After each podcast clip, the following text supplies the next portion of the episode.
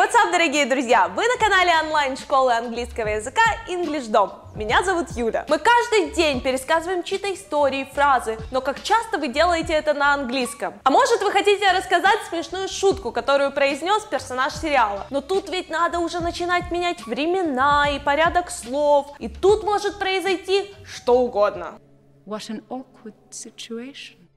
И чтобы вы не попали в нелепую ситуацию, мы решили вам помочь. Поэтому сегодня мы разберем прямую и косвенную речь в английском языке. А, вот еще что! Не забудьте подписаться на канал и нажать на колокол, чтобы вовремя получать полезные советы. Если речь человека передается как его подлинные слова, то это прямая речь, direct speech. На письме мы такую речь выделяем кавычками. А вот если передается только содержание фразы, не слово в слово, то это косвенная речь, indirect speech. Что нам теперь с этой информацией делать, спросите вы? У меня для вас есть план действия из пяти пунктов, что нужно делать, чтобы перевести прямую речь в косвенную. Ну а теперь поехали!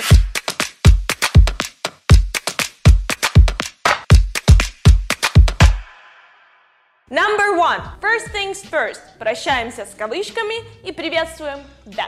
Например, у нас есть предложение. Miley said, I will go shopping. Майли сказала, я пройдусь по магазинам. Чтобы передать слова Майли, мы, как и в русском, убираем кавычки и ставим слово that. Майли сказала, что Miley said that. Number two. Меняем действующее лицо. В прямой речи мы обычно говорим от своего лица. В косвенной речи мы меняем «я» на другое действующее лицо. Вот как в примере. К примеру, я Майли.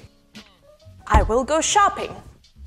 Miley said, she would go shopping. Так как мы передаем слова девушки, мы заменяем я на ее имя. Got it. Number three. Согласование времен. Sequence of tenses. И тут самое главное запомнить два если. Первое. Если главное предложение стоит в форме настоящего или будущего времени, то глагол придаточного предложения останется в том же времени, в котором он был в прямой речи. Но лучше я объясню на примере. John says, I will call you later. Здесь главное предложение John says, и оно в настоящем времени. Поэтому в придаточном предложении, где он рассказывает, что он позвонит позже, глагол остается в том же времени. John says that he will call you later. И второе если. Если глагол в главном предложении стоит в прошедшем времени, то глагол в придаточном предложении будет заменен на время, которое указано в правилах согласования времен. А именно, present simple меняется на past simple, present continuous на past continuous, present perfect на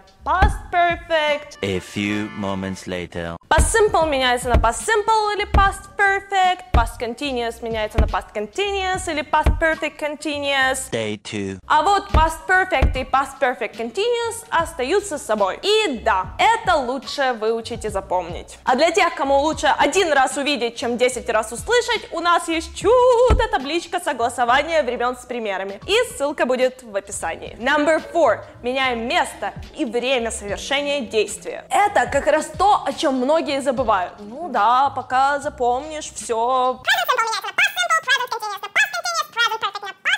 Так вот, в косвенной речи нам придется согласовать еще и маркеры времени. Ну вы их знаете. Сейчас, тогда, вчера, завтра и так далее. Chuck said, I'm meeting my colleague now. Чак сказал, я сейчас встречаюсь со своим коллегой. То есть Чак сейчас находится со своим коллегой. Но когда мы будем передавать его слова, мы будем говорить не про сейчас, а про тот момент времени, когда Чак был со своим коллегой. Следовательно, мы заменим now сейчас на then. Тогда Chuck said that he was meeting his colleague then. Чак сказал, что он тогда встречался со своим коллегой. И снова предлагаю посмотреть на нашу таблицу табличку согласования времен, и вы сами поймете логику в описании. И последний, number five, меняем указательные местоимения. Вспоминаем, что указательные местоимения это this, этот и these эти. И в косвенной речи мы их подменяем по смыслу предложения. Got it. Окей, с основными правилами мы вроде разобрались. Убрали кавычки, добавили that, заменили действующее лицо, согласовали времена, маркеры и местоимения, и уже могли бы идти прощаться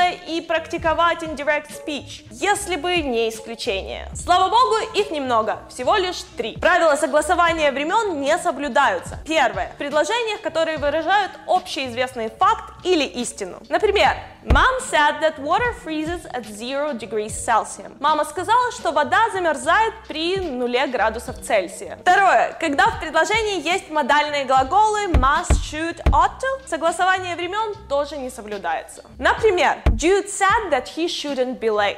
Джуд сказал, что ему не стоит опаздывать. Shouldn't be late. Не стоит. Вот видите, как все просто. И третье. Если говорящий ссылается на слова, которые только что были сказаны. He said, I won't need my umbrella. It won't rain. Он сказал, что мне не понадобится мой зонтик, дождя не будет. То есть, если на момент передачи чьих-то слов ситуация остается актуальной и относится к настоящему или будущему, то глагол в придаточной части предложения остается неизменным. Но если все же в этом случае вы примените согласование времен, то это не будет считаться ошибкой. С теорией покончено, а теперь все go в онлайн-тренажер English Dom, практиковаться и закреплять полученные знания. Очень кстати, хочу вам напомнить, что в English Dom у вас есть возможность сходить на первое бесплатное занятие с преподавателем. Ссылка на него будет в описании. That's all на сегодня. Ставьте лайки, подписывайтесь на канал, а также напишите в комментариях 2-3 предложения прямой и косвенной речи. А мы проверим их правильность. С вами была Юля.